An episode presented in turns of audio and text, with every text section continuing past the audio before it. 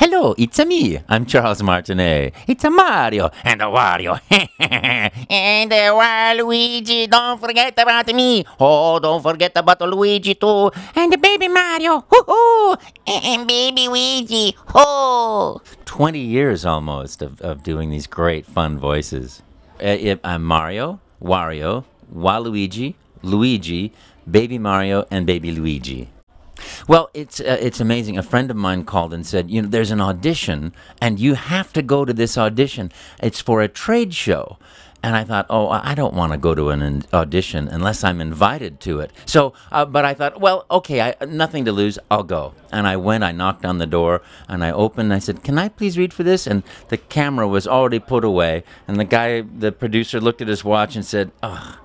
Well, you know, okay. Uh, you're an Italian plumber from Brooklyn, and it's a live show, so you're going to have these things glued to your face, and you're going to come off as Mario, this plumber. So you'll talk to children all day, you'll talk to adults. So make up a voice of an Italian plumber from Brooklyn and make up a video game and just start talking. And whenever you stop talking, that's your audition.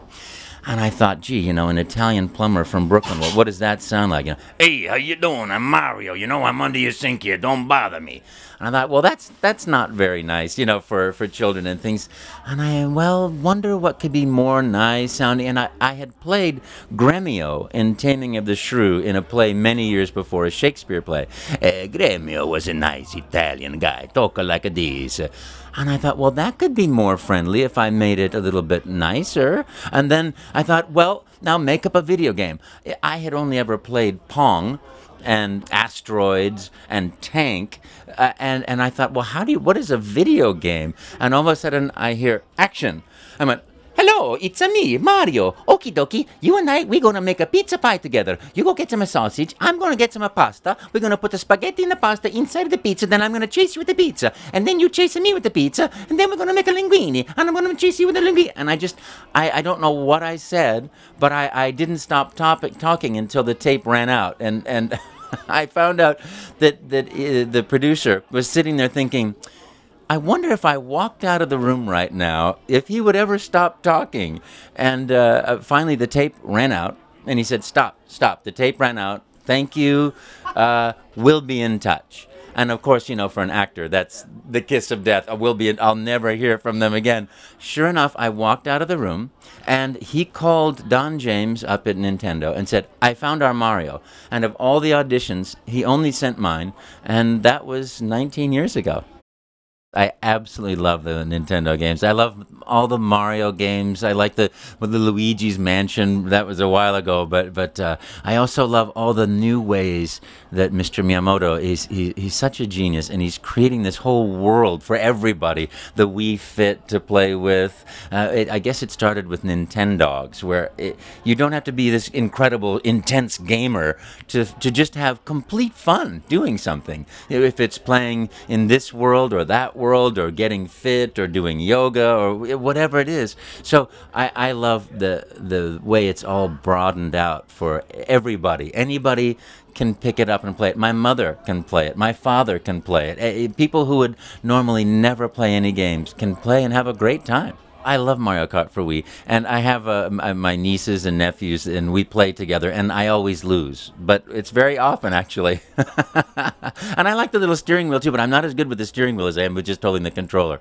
But they, yeah, they, I have a six-year-old nephew, and uh, he beats me every every time. It's very sweet. But I, you know, going back to uh, Luigi's Mansion, I I absolutely love that game. Mario, Luigi, get me out of here. Oh. If you had told me then uh, what a wonderful journey of years of, of joyful play, uh, I, I, would never, I would never have believed it. I would have never have known. But it has been so much fun. And coming to an event and meeting wonderful people and children and uh, signing autographs and just meeting people and seeing how much they love the games is such a joy and such a profound honor for me. I live in Sausalito, California, which is just across the Golden Gate Bridge from San Francisco. I actually live in, in a, a house that was built for Frederick Schiller's great great grandson, the, the you know the Frederick Schiller who wrote the da da da da da da words, and, and uh, philosopher, and uh, it was built in Austria, shipped around the Horn, and brought up the hill by horseback and plunked into the ground, and and that's where I live. So it, it's a beautiful uh, house, and it's always been called the Pink House and he loved seashells this man so there are seashells carved everywhere which is beautiful and then for fun I do. Uh, I ride my bike. I've done uh, a, lot of charity rides for, for bicycle bicycling for the AIDS foundations in uh, AIDS uh, clinics, and also for finding uh, vaccines and uh, other charity rides, lymphoma. And um, I hike. I play with my dog. I take my dog for walks everywhere, and uh, I also love gardening. And when I'm not doing this work, I also do other other voices and other games and television advertising and things, which is it's fun for for everybody. I have an agent in Los Angeles and one in San Francisco, and I just send sound files. The wonder of the computer age, you know, you can send sound files. Uh, I can work anywhere in the world I go into a studio, and uh, two weeks ago I worked for London uh, in my studio uh, at this at a, another studio, and one recently I worked for a client who was in New York. And it was for a, a company in Virginia, and the the other person working with me was in Los Angeles, and I was working in San Francisco. So we were all around the country. That's the wonder of the digital age. In the first audition, I was uh, uh, auditioning to play a real time animation. So the audience would see on a television set Mario's head, and I would I had uh, contacts glued to my face, so around my mouth when I would go ee or ooh or ah, it would make those contacts move. And that would go through a very big supercomputer, as big as a table, uh, which we had to have dry ice, keeping cool. Uh, and that would slowly, Mario go, hello, when I would say, hello, uh, hi, it's a me, Mario, it's a me, Mario, you know.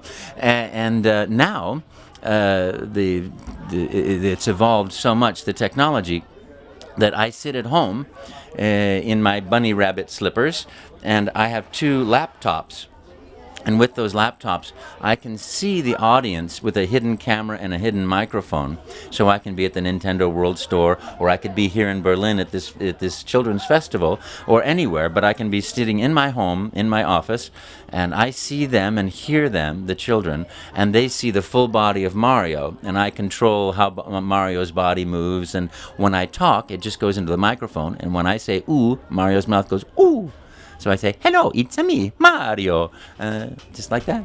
I can see them, I can say, oh, mamma mia, look, you're wearing a red hat, Mario's favorite color. Woohoo! And they say, hello, Mario, why aren't you in your game? Oh, I popped out of my game to come in and talk to you. But don't worry, because when I you play your game, I'm going to be right there saying, woohoo, because I'm happy to see you. Yeah, just have a conversation about anything in the world. Mr. Miyamoto is such a genius. I could never even imagine what he's going to come up with next. When I first, I was in Japan recording uh, the voice for Mario Galaxy, and I hadn't seen anything of it before. And I'm seeing Mario upside down and then flying from planet to planet. I thought, this is amazing. How could he possibly think of this? So I can't even imagine. I know there's another Mario game coming, but I don't. I can't even imagine what it's going to be. But I know it's going to be amazing. I hope uh, 20 years from now we're sitting in this very place in Berlin, and I we're talking about what it's like to have been doing this wonderful, fun voice and all the voices of the characters for 40 years. Woohoo! Except the Mario maybe sound a little bit more like this. Woohoo! Ja, ich spreche ein bisschen Deutsch, aber nicht gut. Woohoo!